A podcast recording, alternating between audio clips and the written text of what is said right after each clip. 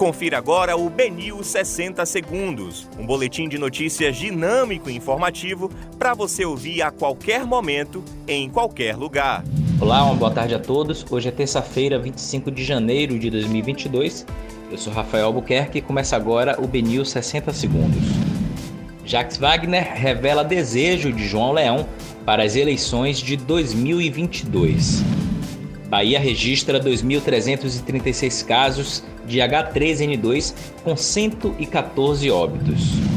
Protesto de rodoviários demitidos da CSN deixa trânsito congestionado na Avenida Paralela. Jovem de 23 anos é preso pela Guarda Municipal após tentar roubar caminhão-baú em Periperi. Paciente do SICAM acusa médico de abuso sexual durante exame. Pedido do DEM para veicular propaganda partidária é deferido.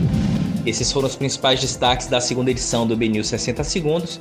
Para mais informações, acesse bnews.com.br.